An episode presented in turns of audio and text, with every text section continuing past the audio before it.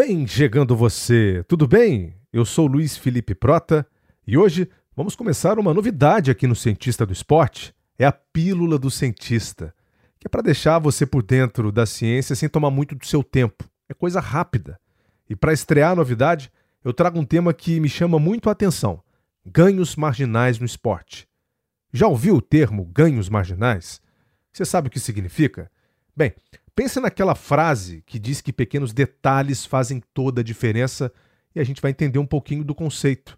Se a gente lembrar também da expressão é como tirar leite de pedra, a gente vai ver que o conceito não é tão novo assim. De bate pronto, a gente pode dizer que é algo que possa ser ganho de forma periférica, mas vai um pouco além, claro. Imagine uma competição em que você perca ou ganhe por uma margem muito pequena. Para citar um exemplo, a gente volta à Olimpíada de Pequim 2008, quando Michael Phelps ganhou sua sétima medalha de ouro, quando ele venceu o Kevich por um centésimo de segundo nos 100 metros borboleta, e assim bateu o recorde olímpico com 50 segundos e 48 centésimos. Você pode até dizer que foi sorte, mas a soma de vários fatores trouxe a ele essa vitória.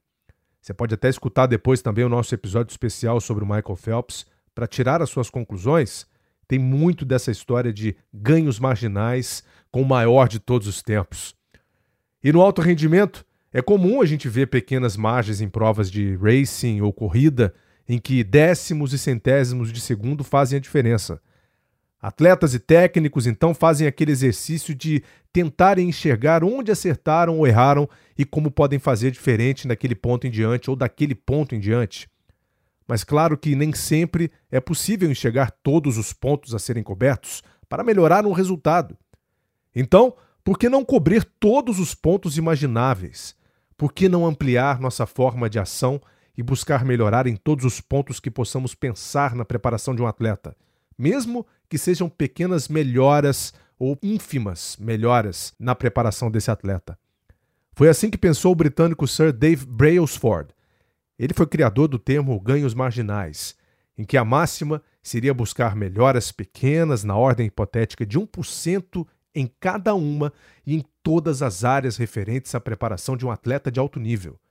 No somatório final, o ganho na performance poderia ser expressivo. Afinal, dependendo do caso, 1% de ganho pode ser uma vantagem gigantesca. E o Brailsford buscou melhorar 1% em todas as áreas da bicicleta até o atleta. E com esse pensamento, foi o responsável por elevar o time de ciclismo do Reino Unido a uma potência sem precedentes. Mas como é que funcionava essa história? Uma equipe multidisciplinar estudava todos os pontos-alvo a serem melhorados, como disciplina, preparação física, treinamento, tecnologia, ciência, nutrição, mente, saúde e por aí vai e tudo que poderia ser pensado para dar vantagem ao atleta. A ideia era fazer o que outras equipes não estavam fazendo. Mas o Brailsford levou o conceito ao extremo. Para a gente ter uma ideia, ele chegou a proibir os seus atletas de cumprimentarem outros atletas em competições para evitar contaminação, virais, bacterianas.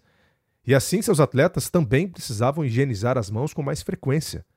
Vários cremes foram usados e testados para massagem muscular, na tentativa de uma recuperação pós-prova melhor.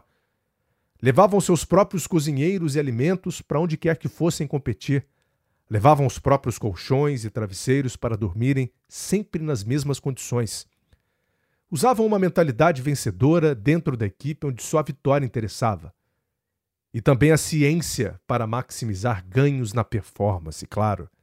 Além de buscar melhoras em todos os pontos das bicicletas com o uso de tecnologia, Chegaram a usar, por exemplo, vestimentas com aquecimento elétrico, desenvolvidos para pilotos de Fórmula 1. E por aí vai. Se repararmos, um dos grandes pontos dele foi que expandiu os ganhos também além do treinamento. Tudo se baseava numa cobertura mais completa da vida do atleta, o que exigia muito recurso financeiro e uma equipe extensa, preparada e muito, muito bem treinada. Assim, Brailsford, que assumiu a equipe de ciclismo de pista em 2003 e seguiu até 2014, fez com que esse esquema e cultura implementados no time britânico ficassem impregnados por anos posteriores, tanto que resultados continuam a aparecer até os dias de hoje. Seu impacto direto em resultados fez com que o time britânico ganhasse medalhas em todas as Olimpíadas.